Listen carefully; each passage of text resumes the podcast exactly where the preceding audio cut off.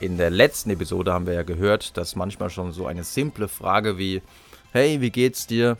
Ja, ganz gut, alles bestens. Dass so eine Allerweltsformulierung schon dazu führen kann, dass wir, wenn uns die andere Person, die uns gerade gefragt hat, ja, wie geht's dir eigentlich, dass wenn sie uns dann im nächsten Schritt um eine Geldspende für eine wohltätige Organisation bittet, dass wir dann eher bereit sind, Geld zu spenden, als wenn er uns eben vorher nicht nach unserem Befinden gefragt hätte. Und die Begründung war, dass es einem ja durchaus schwerer fällt, jetzt nicht armen und hilfsbedürftigen Menschen zu helfen, wenn man gerade gesagt hat, ja, ähm, mir es ja blendend. Ja, wenn es einem selber blendend geht, dann wirft es schon ein ziemlich schlechtes Licht auf einen, wenn man sagt, nee, nee, ich spende da nichts, sorry, also mache ich nicht. Aber ist dieser Erklärungsansatz wirklich korrekt? Im Jahr 2001 wurde von Dolinski, Navrat und Rudak, also polnischen Forschern, eine sehr bemerkenswerte Studie vorgelegt, in der dieser konsistenztheoretische Erklärungsansatz massiv in Frage gestellt wurde. Und diese Studie trägt den Titel Dialogue Involvement as a Social Influence Technique. Also übersetzt könnte man sagen, den anderen in ein Gespräch verwickeln als soziale Beeinflussungstechnik. Die Autoren behaupten, dass es schon ausreicht, jemanden einfach nur in ein ganz normales, einfaches Smalltalk-Gespräch zu verwickeln, um dann die Wahrscheinlichkeit zu erhöhen, dass die andere Person auf eine mögliche Bitte ja, okay, antwortet. Und warum sollte sowas funktionieren? Naja, die Autoren sagen, wenn es einem gelingt, den anderen in ein ganz normales Gespräch zu verwickeln, so ein Gespräch, wie es auch unter Bekannten oder Freunden stattfinden könnte, dann könnte im Kopf der anderen Person so ein Verhaltensskript ablaufen, was besagt, ja, der unterhält sich jetzt mit mir wie ein Freund, wie ein Kumpel, also verhalte ich mich ihm gegenüber auch so ein bisschen wie ein Kumpel. Und wenn er dann eine Bitte an mich richtet, dann bin ich ihm gegenüber sehr viel hilfsbereiter, als wenn er mir wie ein völlig Fremder begegnen würde.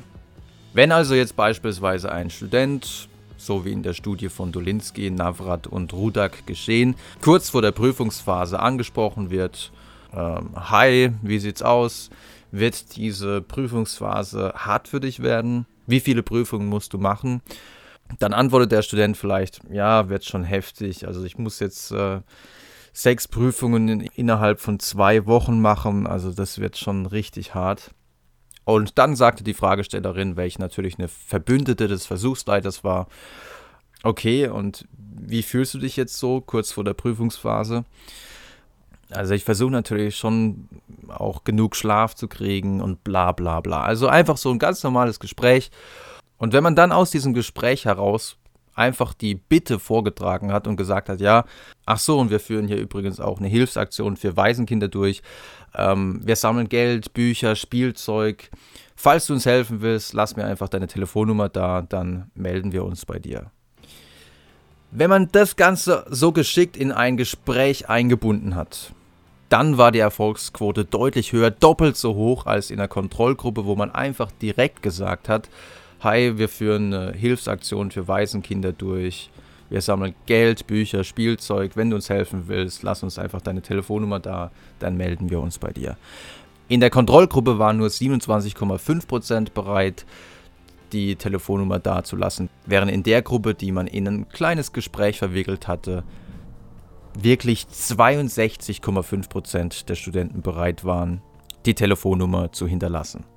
Und was wirklich sehr interessant ist an dieser Studie, und das zeigte sich auch in Folgeexperimenten, ist die Tatsache, dass in Polen, wo die Studie durchgeführt wurde, durchaus einige auf die Frage, ja, wie geht's dir jetzt eigentlich so vor der Prüfungsphase, durchaus einige gesagt haben, ja, nicht so wirklich gut.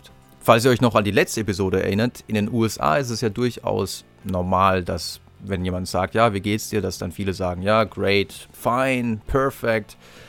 Und in Polen ist es nicht so eine Tradition. Das heißt, da gab es durchaus einige, die gesagt haben, nee, mir geht's nicht so gut. Und das Spannende ist jetzt, dass selbst in der Gruppe, wo einige gesagt haben, ja, mir geht's eigentlich gar nicht so toll momentan, dass selbst da die Bereitschaft, die Telefonnummer dazulassen, vergleichsweise hoch war.